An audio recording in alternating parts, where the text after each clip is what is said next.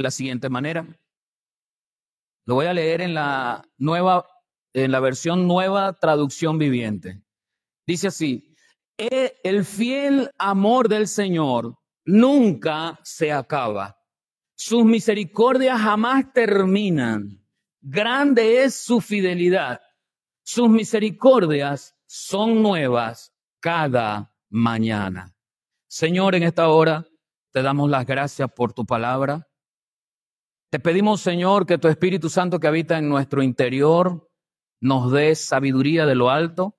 Literal de la palabra es el logos de Dios, lo que está escrito. Pero cuando interpretamos esa lectura y cuando dejamos que ese logo actúe en nuestro corazón, eso se transforma en el rema de Dios, un mensaje que Dios tiene para ti y para mí. Y se supone en teoría que ese mensaje debe producir en ti y en mí un cambio que no va en la medida de las circunstancias que nosotros estemos pasando, sino que trasciende más allá de esas circunstancias, más allá de esas situaciones. Es un modelo de vida entonces que marca el sendero que caminamos y nos marca a nosotros mismos por toda nuestra vida, lo que dure nuestra vida biológica en esta tierra. Porque eso tiene un impacto aquí y en la eternidad. La fuerza que Dios te da para cumplir la palabra y la dedicación que tú y yo ponemos para practicar la palabra trasciende más allá de las fronteras de la vida biológica de tu cuerpo y de mi cuerpo. Entonces entender lo que el Señor trae, el mensaje que el Señor trae en esta mañana titulado El Dios de la oportunidad, nos dará el momento para practicar, el momento ideal para poner en práctica una nueva, un nuevo estilo de vida, una nueva forma de vivir. He visto con mucho ánimo, he visto con mucha curiosidad, he visto a veces con un poco de preocupación los mensajes que se encuentran en las redes sociales, porque esos mensajes pasan a nuestros labios y los repetimos a veces sin saber por qué lo estamos diciendo, solo porque suena bonito, porque a nuestros oídos físicos se deleitan al escucharlo. Y en la palabra nos dice que nosotros debemos tener cuidado con los deleites de nuestra carne. Deleítate a sí mismo en Jehová y Él te concederá. Entonces lo que pedimos al Señor no es el deleite de nuestros oídos, lo que suena bien, no es la vanidad de los ojos que son atractivos para Él, porque lo dignificamos como bonito, bello o hermoso. No, no son nuestros ojos físicos, no es nuestro oído físico el que determinará quién soy yo en esta tierra. Es el Señor. De modo que cuando tenemos frente a nosotros un inicio de un ciclo como es el inicio del año 2024, escuchamos muchos mensajes, leemos muchos mensajes muy bonitos, preciosos, que este año traiga para ti dicha y prosperidad. Que en este año las bendiciones de Dios sobreabunden en tu vida. Dígame si no es bonito escuchar un, un, un mensaje así. Que este año derrame mucha lluvia de bendiciones hasta que inunde tu ser. ¿Quién no quiere ser inundado con las bendiciones del Señor? Que este año sea un año donde puedas conseguir tal cosa y tal cosa. Sí, suena hermoso, ¿verdad que sí? Nosotros, los que somos no de talla delgada, sino de talla ancha, por no decir gorditos, ¿no?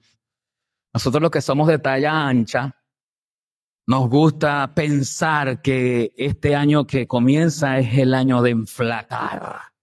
Es el año de la dieta. Es el año donde me voy a poner en la línea como el doctor Gabriel, así en la línea flaquita. Pero, ¿será que el año me dará la oportunidad de enflacar sin que yo cambie mi estilo de comer?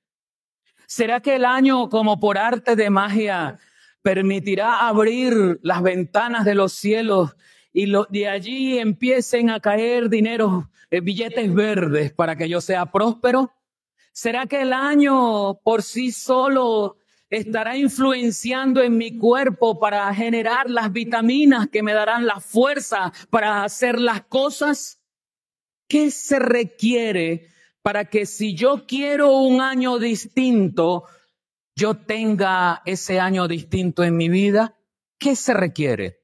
Que usted y yo cambiemos nuestra forma de ser. No vamos a tener nada nuevo este año si yo soy igualito que en el año 2023. No. Usted no va a tener las bendiciones que quiere, usted no va a enflacar, usted no va a tener más prosperidad, usted no va a ser más joven. Bueno, eso no lo va a hacer, pero jamás, ¿no? Pero usted no le va a caer nada bueno que esos mensajes le desean. No estoy hablando que los mensajes son malos en sí. Estoy hablando que repetimos muchas cosas sin darnos cuenta del propósito de las cosas. Si mi mentalidad es la misma del año 2023, no voy a generar cambios en mi vida porque cometeré los mismos errores en el, que cometí en el 2023, cerrándole las opciones a Dios para bendecirme, porque yo soy el que se las cierro él ya me ha transformado y me ha llevado a lugares de toda bendición espiritual, dice su palabra.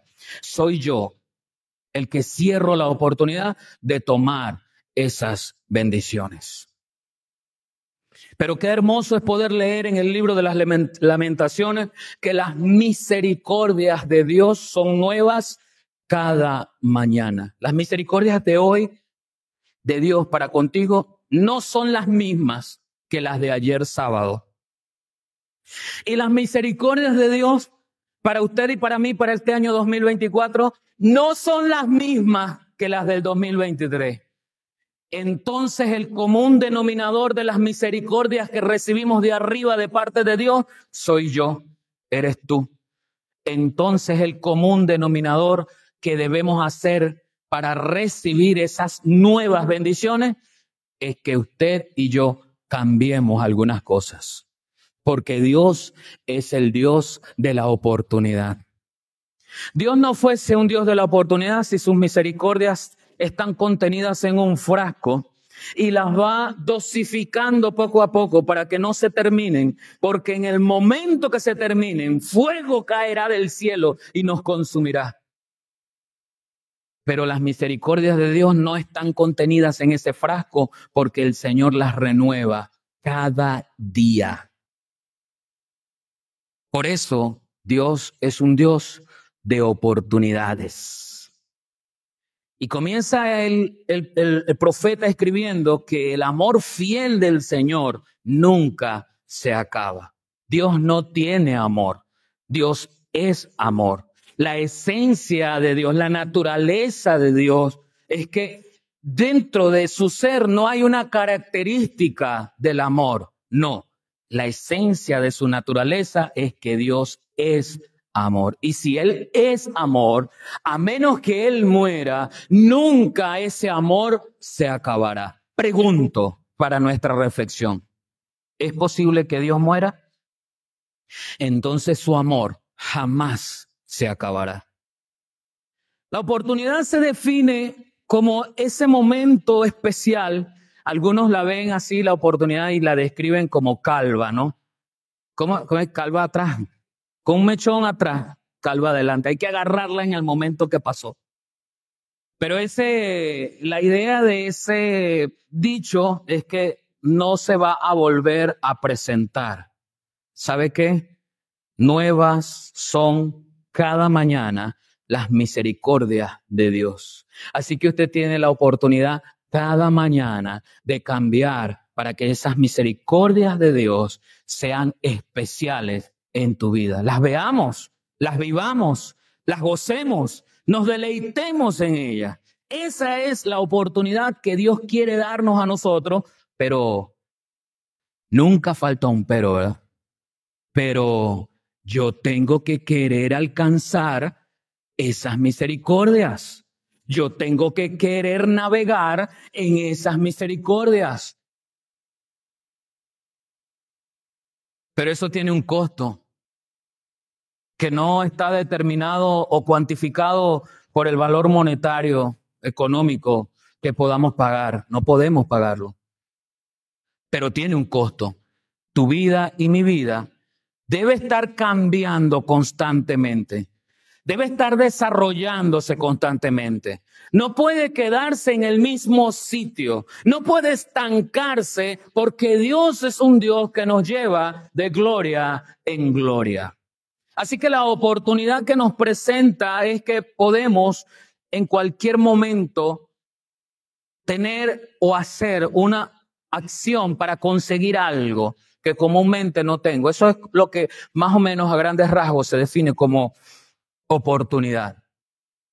Y Dios es un Dios entonces que nos presenta esos momentos porque sus misericordias se renuevan cada mañana.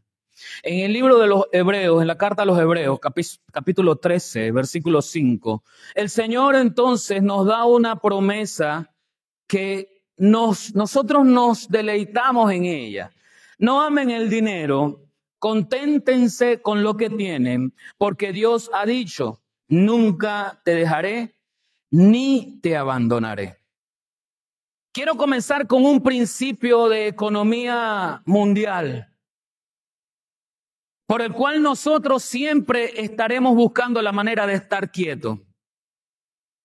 Producir dinero. Si yo tengo dinero, tengo estabilidad.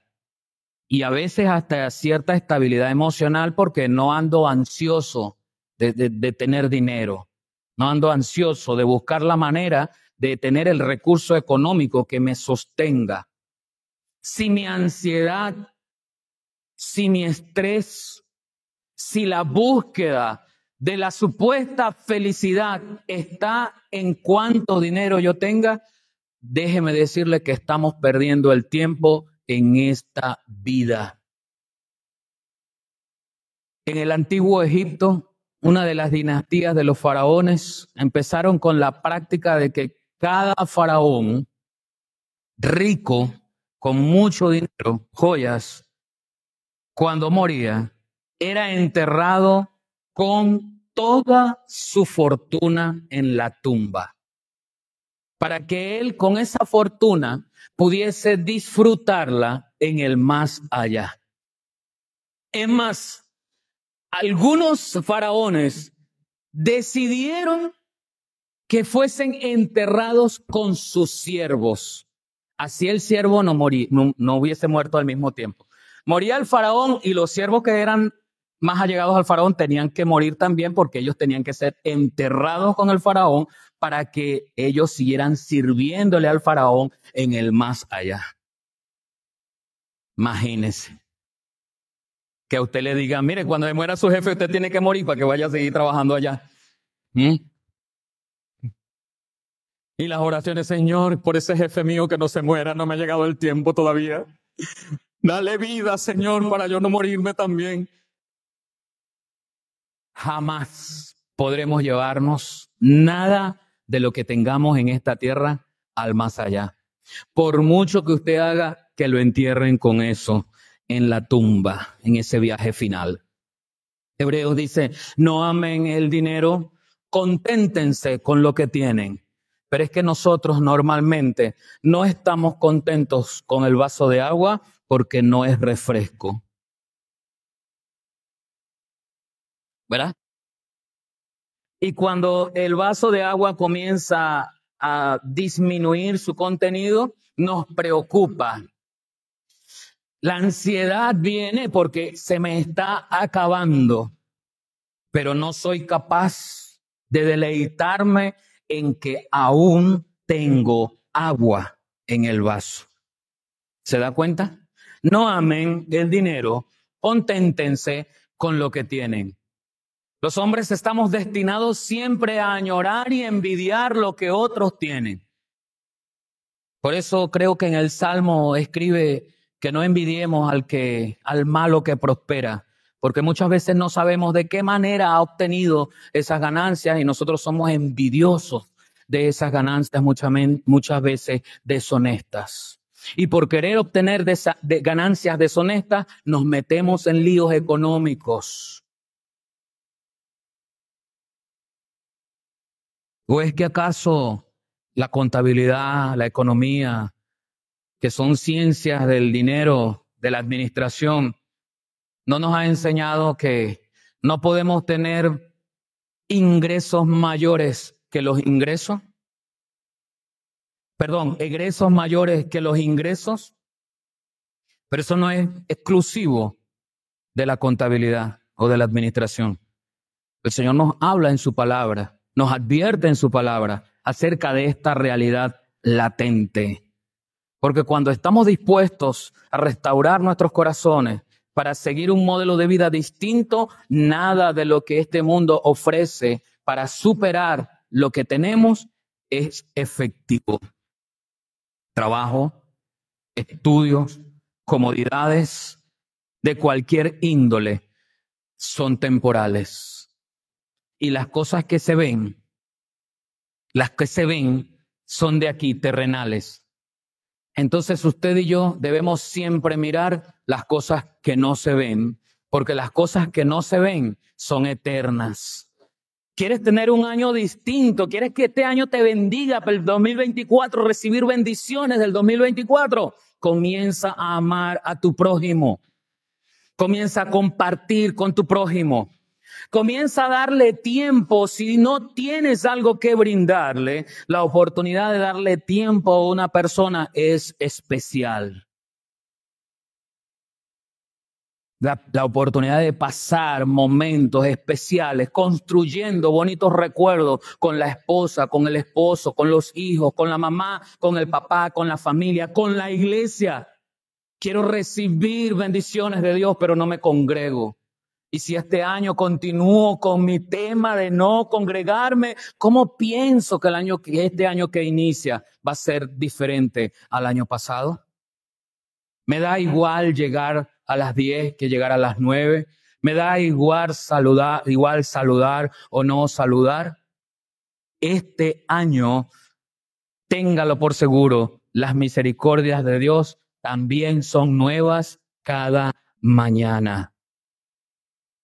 Y quiero decirle, resumiendo, tres cosas generales.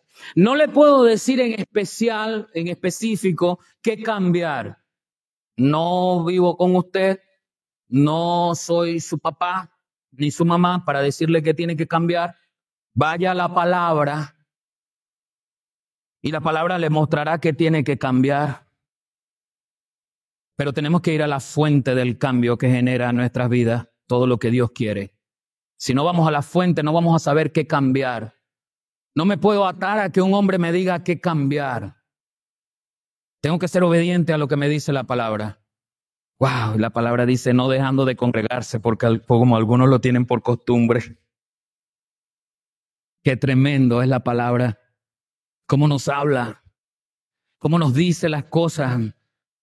Pero a veces nos duelen y, y creemos y pensamos en obviarlas hasta transformarlas a nuestra conveniencia.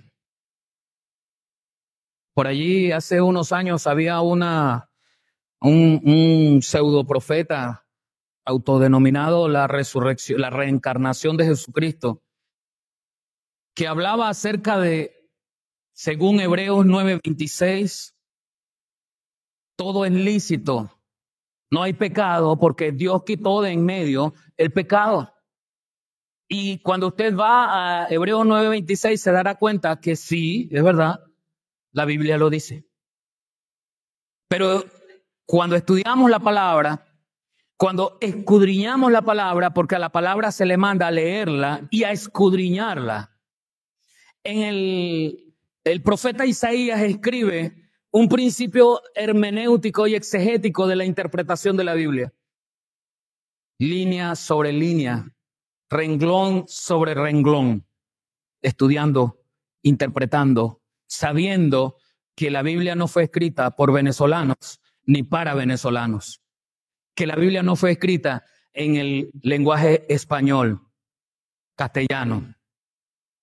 Entonces debemos escudriñar la palabra. Y en ese escudriñar la palabra hay un principio hermenéutico que nos dice un texto fuera de su contexto se convierte en un pretexto. Si usted extrae el versículo 26 de Hebreos 9, por supuesto que le dará permiso para hacer cualquier cosa porque no existe el pecado. Pero esa no es la, ese no es el propósito del escritor de, las, de estas líneas, decir que no existe el pecado. Hay que leer en Hebreos 9 completo.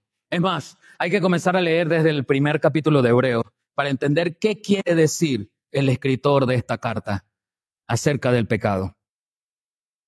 No podemos tener como excusa la misma palabra confrontándola para adecuarla a mi forma de vida, porque quiero es que la palabra se adecue a mi forma de entender la vida y no yo adecuarme a la palabra.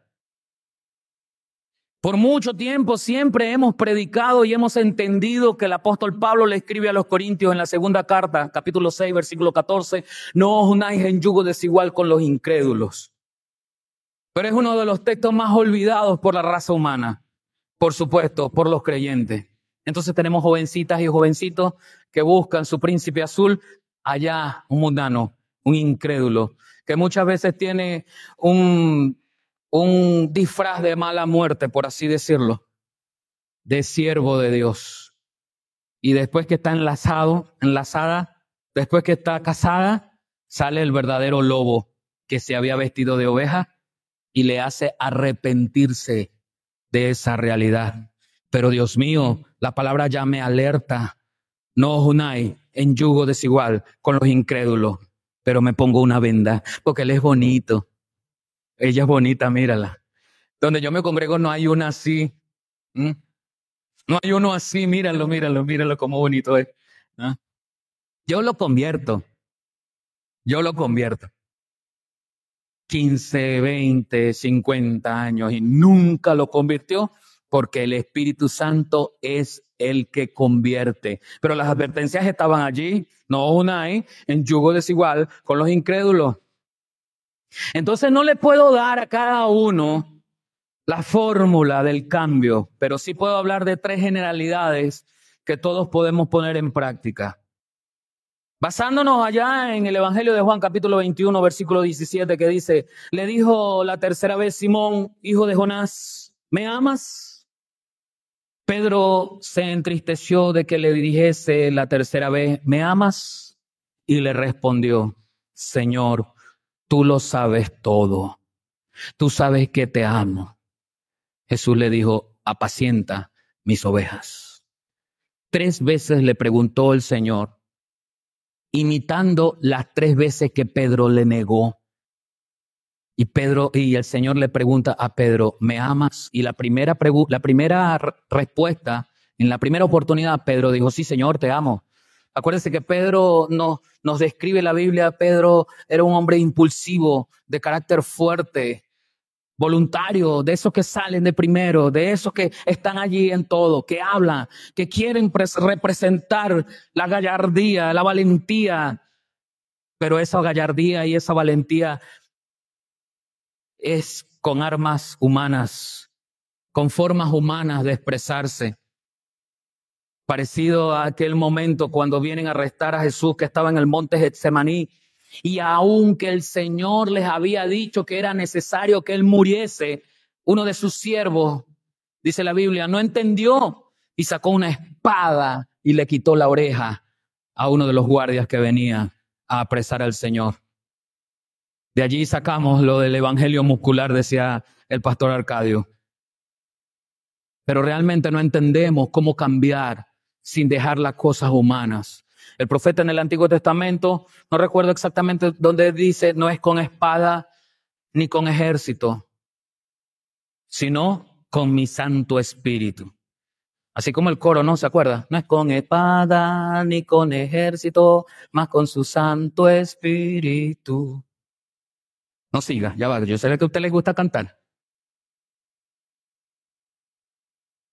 Tenemos entonces, según la oportunidad en este texto de cambiar nuestro carácter en este 2024. No esperes que el 2024 te cambie la gente. Hay un, dicho por allí eh, eh, y lo viví en, en algunas situaciones de algunas parejas, cuando el hombre se ponía bravo con su esposa cuando la gritaba. Entonces alguien me decía en una oportunidad, pero es que si ella no me hubiese gritado, yo no le digo nada. No, yo no tengo que culpar a alguien por mi reacción. Esos esposos violentos con sus esposas no tienen que basar su reacción en la reacción de su esposa, porque la Biblia te dice, la palabra te dice cómo tratar a tu esposa. La palabra te dice, esposo, trata a tu esposa como a vaso frágil. Este vaso no es frágil, es un vidrio bastante grueso. Pero si yo no tengo cuidado al regresarlo, con el permiso de ustedes, sino que lo tiro allí, ¿qué es lo más seguro que pase? Que ruede, se caiga y se parta. ¿Volveré a usar ese, vaso como originalmente estaba? No. Si rompes a tu esposa, jamás lograrás convivir con ella de la forma original. Pero hay esperanza. Cristo puede restaurar. Lo mismo para la esposa. Porque esto no es solamente, acuérdense que la palabra es de doble filo. Pasa para allá y corta, pasa para acá y corta. ¿Mm? Y a la esposa le dice que se sujete a su esposo. Pero la sujeción de la esposa al esposo no implica que agache la cabeza a todo lo que el esposo diga, porque la esposa no fue hecha para que el hombre la tuviese como una pera de boxeo. La esposa está hecha para que el hombre la, tenga aquí a su lado. En el libro de los Salmos y en Proverbios, sobre todo, el, profeta, el escritor en Proverbios nos habla acerca de la mujer rencillosa esa mujer que siempre está, como se dice popularmente, la langa, la langa, la langa, la langa, la langa. Nada le gusta. Viene el esposo con un jugo de naranja que nunca le trae un jugo de naranja y cuando se lo toma, mm, pero eso tiene las pepitas ahí. Así no me gusta. Nunca se conforma con lo que el esposo le pueda dar. Si el esposo amaneció un día ferviente para lavar la casa, limpiarla, ¿verdad? llega la esposa y dice, eso está mal trapeado. Y seguro me agarraste el coleto que no era. Porque eso se ve que está manchado. Yo tengo ese coleto es para el baño. Ese coleto es del baño. Ese coleto no es de, del coleto de la casa. Dios. Dale gracias a Dios sin sarcasmo. Porque en el menor de los casos llega la esposa y dice, mmm, que qué raro esta noche que hizo algo. Seguro quiere algo. ¿Mm? Ama a tu esposo, dale gracias a Dios y dile, mi amor, qué lindo te quedó. ¿Ah? Tú no eres tu esposo, tu esposo no eres tú. Si no colocó los vasos como a ti te gusta, dale las gracias. Y cuando él se vaya, tú te acomodas los vasos como a usted le gusta. Y listo, ¿cuál es el problema? Pero comienza un tiquiti tiquiti porque no puso, porque hace las cosas y no las hace bien y pone los vasos mal, que no sé qué. Así hay muchas esposas. Y ahí es donde usted y yo debemos decidir qué queremos hacer. Obedecer a Dios, poner las cosas como Dios quiere en nuestras vidas. Yo tengo que cambiar mi carácter. Que este 2000 años de, perdón, que este año 2024 sea un año de cambio de carácter. Digo, amigo, yo quiero cambiar mi carácter. La versión nueva Biblia viva dice en el apóstol Santiago, capítulo 2, versículo 20 al 22.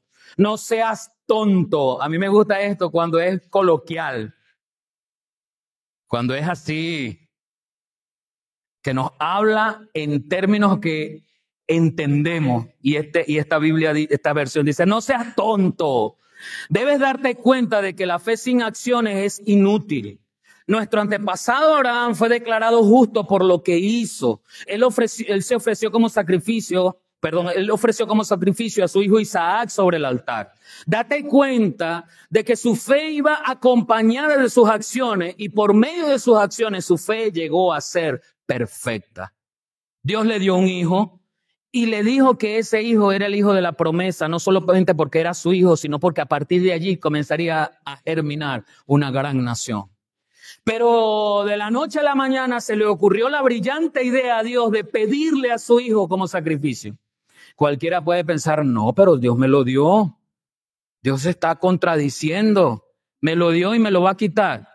Cualquiera menos Abraham. Dice la palabra que Abraham vistió a su muchacho, preparó toda la indumentaria y se fue porque desde su corazón se desprendió de Abraham, su mayor tesoro. De, perdón, de Isaac, su mayor tesoro. ¿Cuál es tu Isaac? ¿Cuál es tu mayor tesoro? Para que te desprendas humanamente, terrenalmente, para que te desprendas de eso y obedezcas a Dios cuando te hable a tu carácter, a mi carácter. Humillado, dice la palabra, pues bajo la fe, bajo el Señor. Pero la palabra humillados suena así como un golpe, nos golpea. Por eso es que no entendemos en la práctica cómo practicar aquella enseñanza del Señor cuando nos dice, si te dan una cachetada en una mejilla,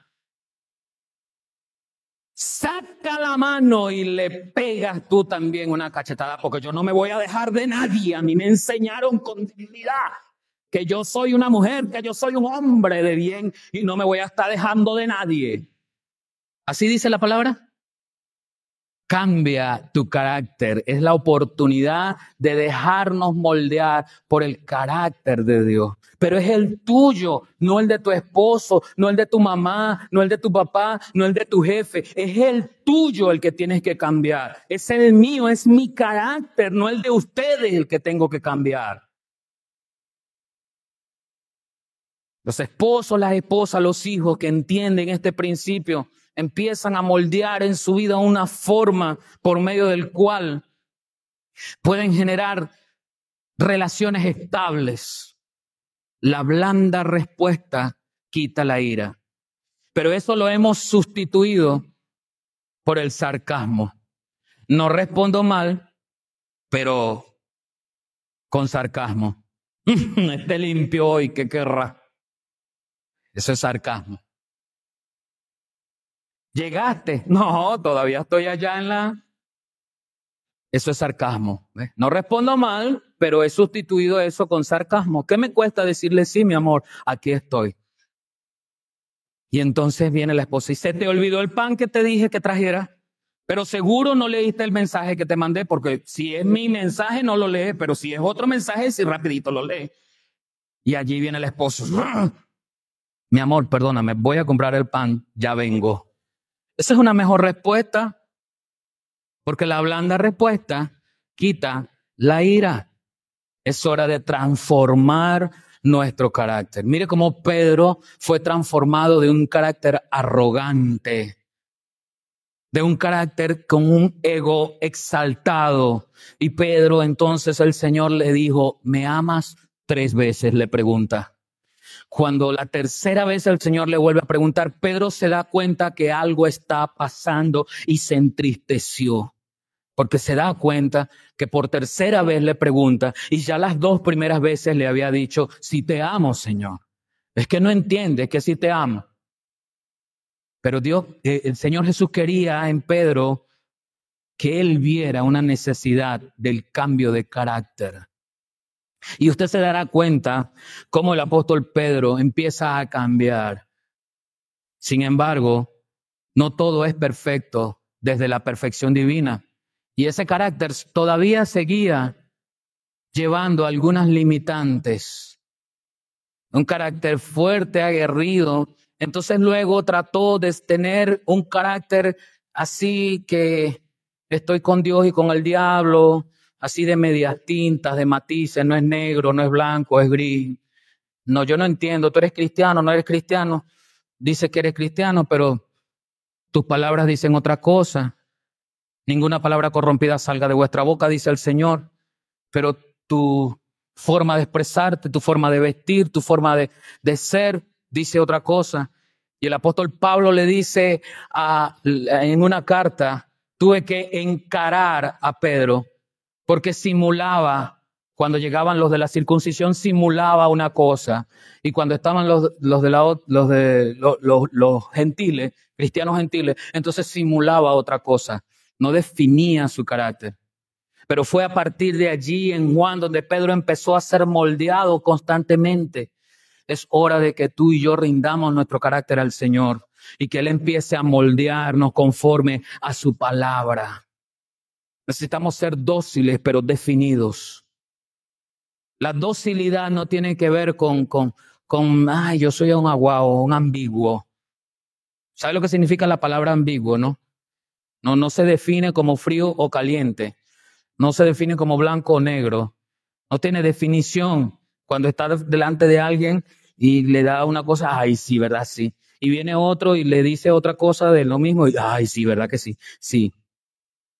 Yo tengo que tener un carácter definido, pero dócil, cuyas respuestas sean respuestas afables, con mansedumbre. Lo segundo que usted y yo debemos generar, porque Dios nos da esa oportunidad, recuerde Dios es el Dios de las oportunidades, es que nosotros debemos cambiar nuestro estilo de vida. Si usted y yo cambia, cambiamos nuestro carácter, nos daremos cuenta cómo estamos llevando nuestra vida. Yo no le puedo decir cómo vestirse, cómo hablar. Yo no le puedo decir qué va a comer. Usted tiene que darse cuenta a la luz de la palabra todas estas cosas que son importantes.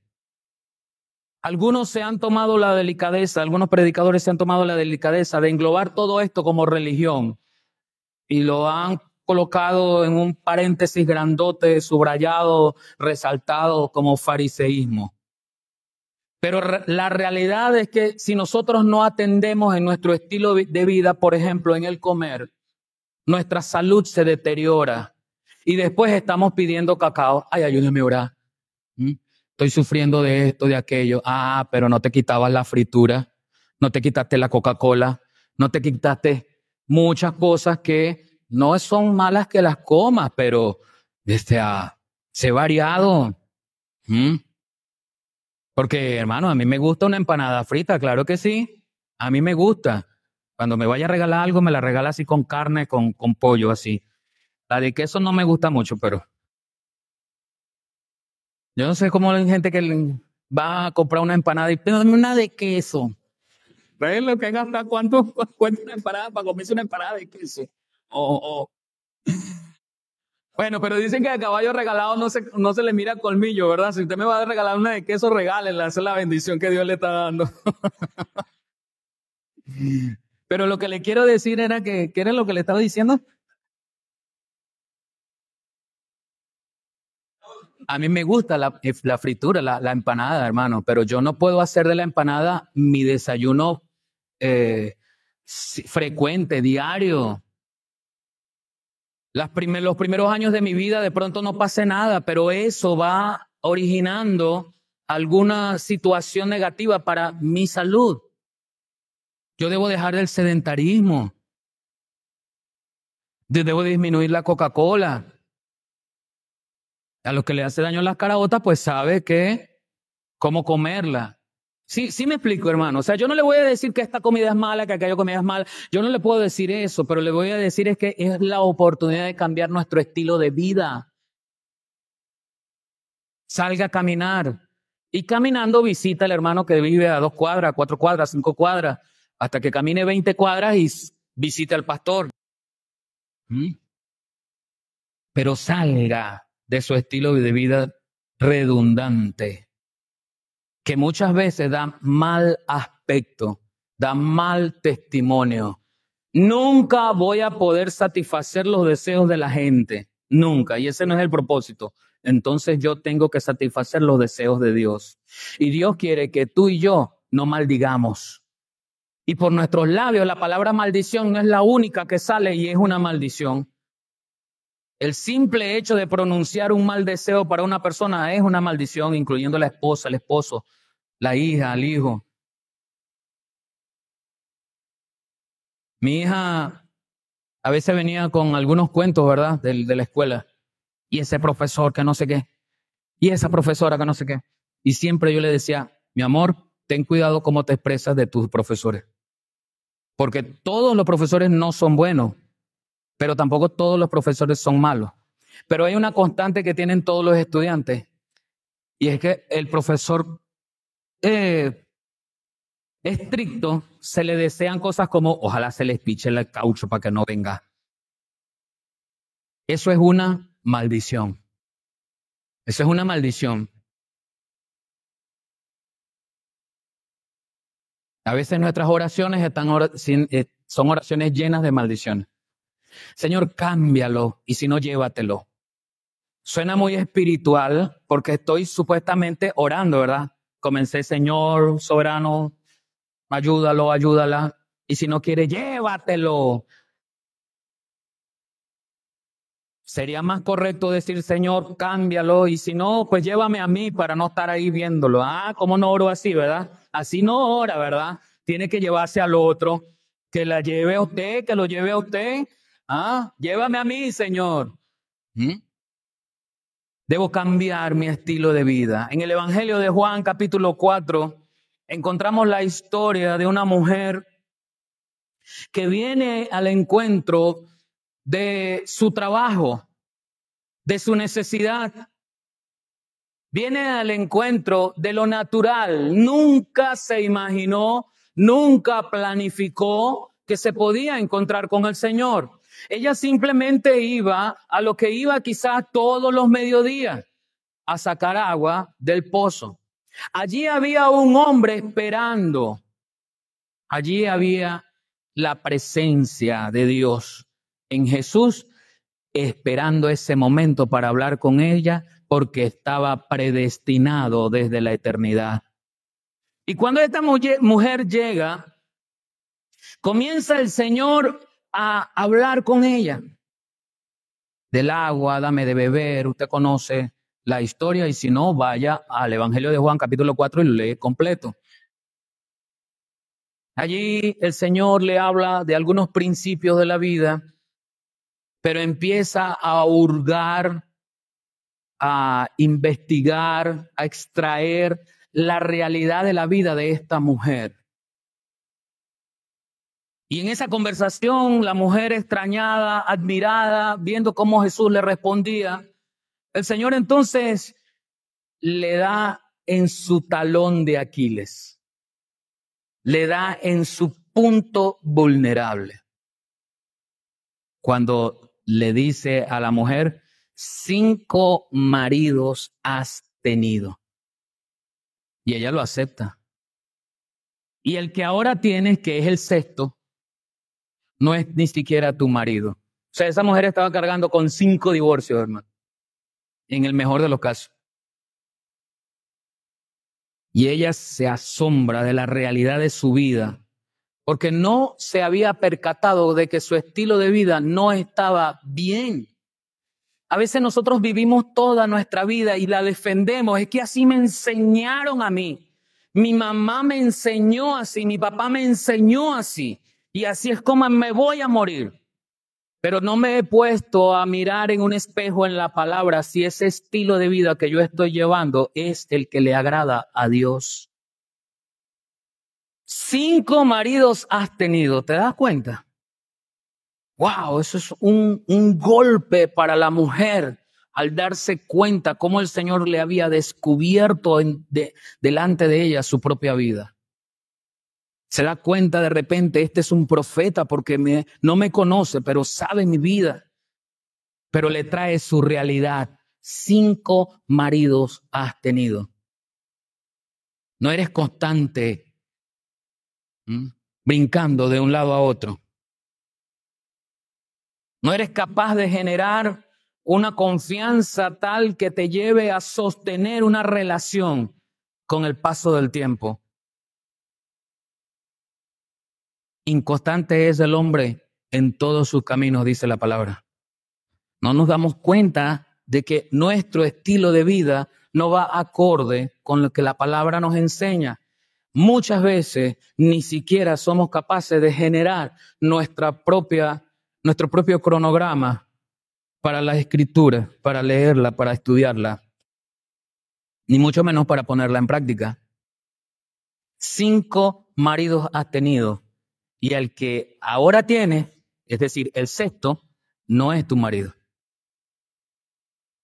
Es necesario que nosotros nos demos cuenta quiénes somos, qué hicimos el año pasado que le desagradó a Dios.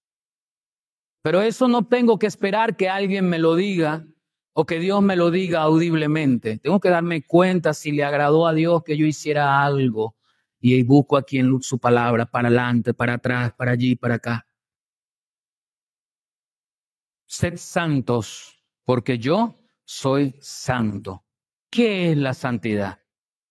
¿Qué implica el hecho de que usted y yo seamos santos? La santidad no tiene que ver con la perfección de, desde el punto de la naturaleza divina. Esa perfección que dice no se equivoca. Esa perfección que dice nunca falla. No, esa no es santidad. Yo soy transformado como un hombre santo, usted transformada como una mujer santa, pero todavía somos débiles, todavía fallamos. Entonces, ¿qué implica que usted y yo seamos santos? Que tenemos la suficiente, ¿cómo decir? raciocinio para entender que debo darle espacio al Espíritu Santo para que me señale mis errores. Y pueda entonces ir yo a pedir perdón, pero siempre con la idea en mi mente y en mi corazón que yo he sido apartado para Dios. Eso es santidad. Yo soy apartado para Dios, no para el mundo. Es decir, entonces las cosas que tú hagas y yo haga, no las hago para el mundo, las hago para Dios, porque yo fui apartado para Dios. En el ser apartado para Dios, busco por todos los medios siempre conducirme como Él quiera que me conduzca. Perfección, no, porque aún allí en medio de ese conducirme como Él quiere está el hecho de pedir perdón, no hacer las cosas en oculto. Pero ¿cómo, cómo? No entiendo. Simple. Cuando usted esconde algo a propósito, usted sabe que eso es malo y por eso tiene que pedir perdón. Cuando los jóvenes están en fornicación, están en fornicación y no dicen nada, pero saben que están en fornicación. Posiblemente vengan, tomen la Santa Cena y posiblemente piensen, nadie me ha descubierto. Pero tú sabes que lo estás escondiendo, entonces tú sabes que eso es pecado. Arrepiéntete, porque es un pecado consciente. Cuando un hombre y una mujer están en un adulterio y lo están ocultando, eso es pecado, estás consciente de eso. Lo que pasa es que la carne quiere deleitarse en eso. Cuando un hombre y cuando una mujer se están masturbando, eso es pecado y tú sabes que lo estás ocultando, tú tienes que confesarlo y apartarte de eso. El problema no es que me engañes a mí como pastor o a, o a tu papá o a tu mamá, ese no es el problema. El problema es que creemos estar engañando a Dios y a Dios nadie lo engaña. Nadie lo engaña. Entonces yo tengo que procurar que mi vida sea una vida de cambio en ese estilo de conducirme, en el estilo de hablar, aún en el estilo de amar.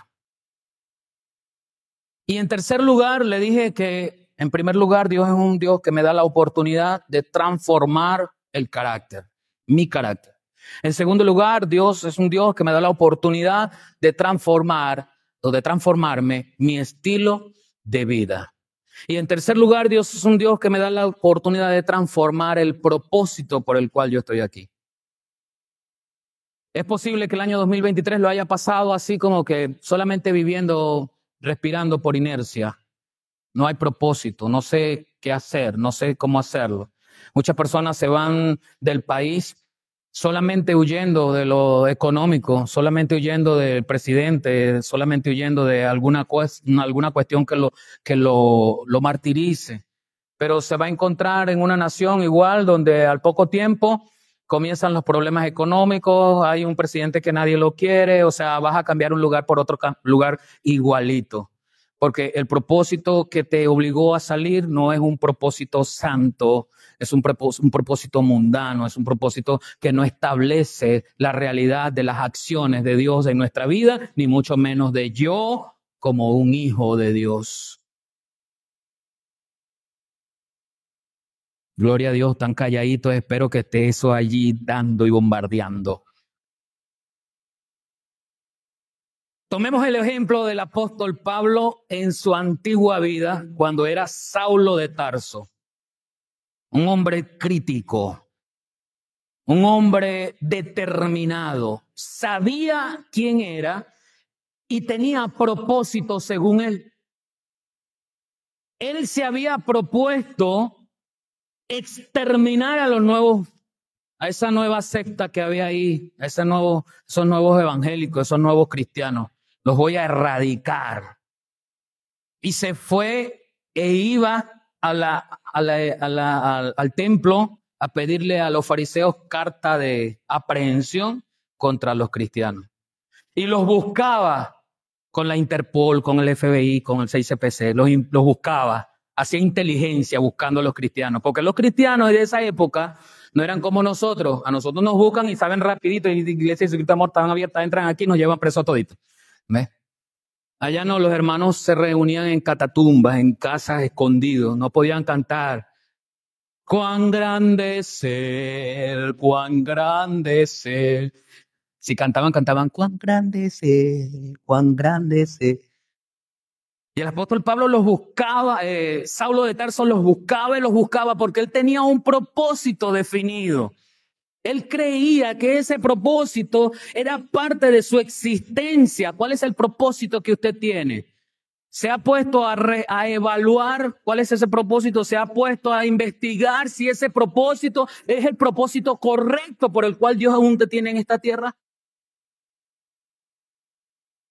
Acuérdese que la palabra nos dice, nos insta a evaluarnos a nosotros mismos, hacer un autoexamen, hacer una autoevaluación. Lo decía el hermano eh, director, el hermano Freddy. Tenemos que revisarnos a nosotros mismos. ¿Estaré haciendo las cosas conforme a lo que Dios quiere? ¿Cuál es tu propósito de vida? Si ya de por sí, hermano, es difícil para los niños y los jóvenes de ahora encontrar su propósito de vida las redes, los celulares, las tablets, las computadoras, diseminan la oportunidad de que un joven tenga para hallar su propósito. Por eso es que ahora en lugar de ser médico, quieren ser influencer. Quieren bailar delante de una cámara y así mismo como yo hago tonterías en la cámara, hay otros tontos que le dan me gustan, son millones y millones, ¿verdad? Y por eso yo gano dinero. Pero a la hora de que yo mismo necesite un médico, no hay médicos porque todos quieren ser youtubers, todos quieren ser influencers. Ahora todos quieren ser tecnofilósofos con podcasts hablando sobre la filosofía del mundo y entran en ese Dios existe pero no existe, yo soy real pero imaginario. Esas filosofías vagas de como Platón describía la vida, Aristóteles. Yo lo que sé es que no sé nada. Sentaron las bases, esos pensamientos filosóficos de esos griegos de la antigüedad para la ciencia moderna de hoy, la crítica, el estoicismo, todo eso. Pero ¿de qué me sirve a mí ser un tecnofilósofo hoy si realmente no he vivido la vida conforme a lo que Dios quiere que la viva? Entonces mi vida se convierte en un hueco no ha sido llena con el propósito real, sino que ese propósito es momentáneo, es terrenal, es pasajero. Los grandes hombres, los multimillonarios, los que tienen llenos de fama, al alcanzar eso se ven vacíos todavía. Alcanzaron, tienen dinero, tienen mujeres, tienen fama, los reconocen, andan en la vida con cosas que nosotros añoramos y esperamos tener, pero su corazón está vacío, sufren depresión porque están solos porque todo el que se les acerca, se les acerca con un interés de sacarles algo y ellos lo saben. Todo el que le acerca, se le acerca para casarse, para después divorciarse y llevarle la mitad de lo que tiene. Pero nosotros consumimos eso. La farándula nos enseña a consumir los divorcios. Ay, se divorció el actor P de la, de la actriz M. Se divorciaron. Ah, ¿tuviste? Y resulta que eso estaba arreglado para ellos ganar más dinero con las propagandas que nuestro interés en el caso les da. Somos fácil de entretener con las cosas de este mundo. Facilito nos entretienen. Porque no tengo propósito. Me es más sencillo pasar tres horas en el TikTok que venir a una vigilia. Me es más sencillo acostarme tarde viendo una película en Netflix que venir a una vigilia. Porque eso está a la mano, porque nos llenan los sentidos aquí, el corazón, la mente, la piel. Eso es lo que nos da gozo, nos, nos, nos, nos alienta.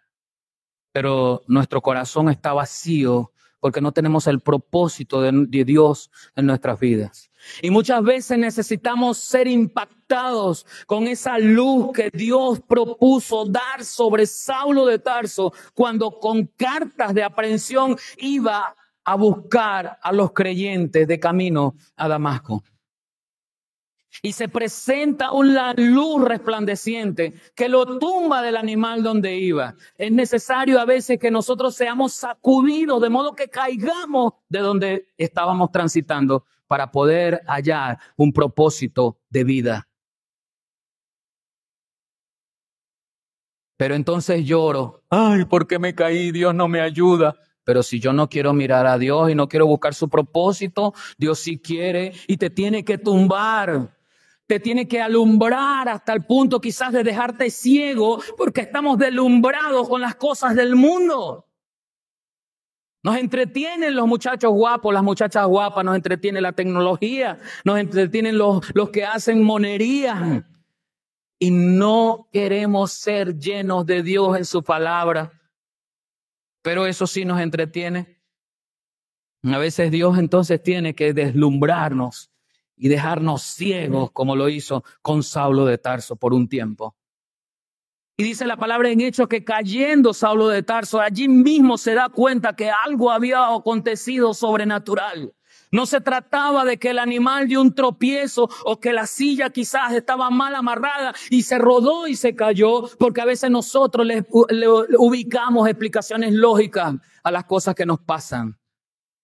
No todo tiene explicación lógica. Los amigos de Job estaban allí diciéndole a Job, Job, en algo has pecado, algo tienes oculto, porque Dios no va a castigar a nadie con una enfermedad como la tuya si no es malo. Tú tienes que tener algo. Y Job siempre preguntó, pero ¿qué he hecho yo, Dios, para merecer esto? Yo no he hecho nada malo, yo soy esto, yo soy esto, yo soy aquello. ¿Por qué? Pero Dios nunca le dijo cuál era su propósito. Nosotros nos entretenemos buscando propósitos terrenales, algo tuve que hacer, algo, pero no levantamos nuestro rostro al Señor para saber qué quiere Él que yo haga con mi vida. El apóstol Pablo le dice a Timoteo en la primera carta, capítulo 1, versículo 13 al 16, habiendo yo sido antes blasfemo, perseguidor e injuriador, mas fui recibido a misericordia porque lo hice por ignorancia e incredulidad. Pero la gracia de nuestro Señor fue más abundante con la fe y el amor que es en Cristo Jesús.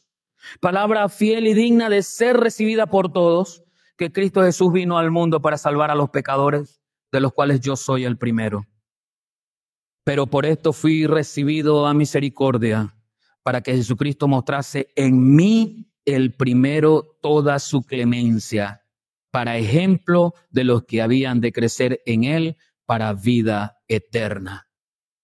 Que Cristo sea el que modifique mi ser para mostrar la gloria de Dios, no para mostrar mi gloria, es para mostrar la gloria de Dios. Ese es tu propósito, ese es mi propósito. No estamos aquí para ganar dinero, no estamos aquí para ser felices con una mujer, con una esposa, con un esposo, no estamos aquí para tener casas, estamos aquí para mostrar la gloria de Dios a través de mí. Ese es tu propósito, ese es mi propósito de vida.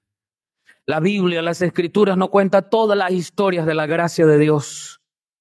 Dios lleva a las personas desde sus fallas, desde su, su, naturaleza pecaminosa, las va transitando hacia el éxito. Pero durante ese camino quizás la persona se siga cayendo, como David, que lo saca desde allí del pastoreo, lo eleva y lo lleva a ser el rey de Israel, pero en ese camino de éxito David se cae. Quita su mirada como Pedro cuando le dice al Señor, si tú eres, entonces manda que yo camine. Y efectivamente Pedro caminó sobre las aguas.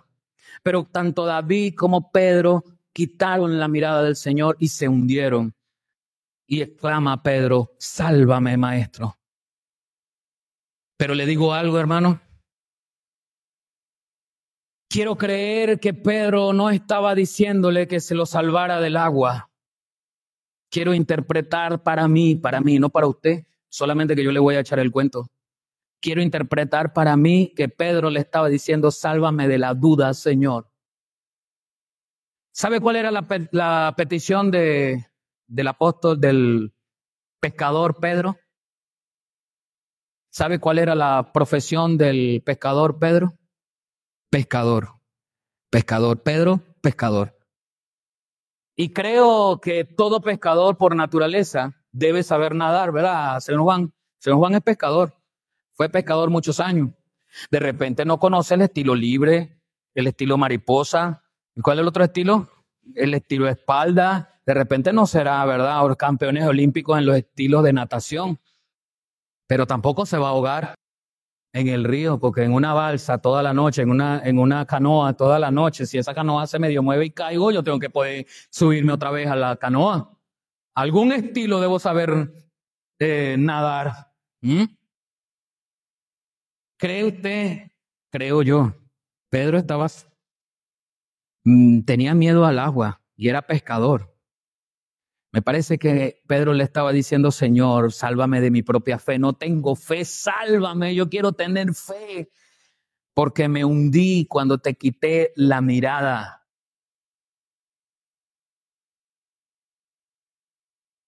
El Señor nos lleva a través de nuestra historia de vida, de gloria en gloria. Nos lleva hacia el éxito siempre, pero en ese trayecto podemos caer Solamente tenemos que tener la confianza de seguir tomados de la mano de Dios, mirarle y Él nos da la oportunidad de levantarnos y seguir.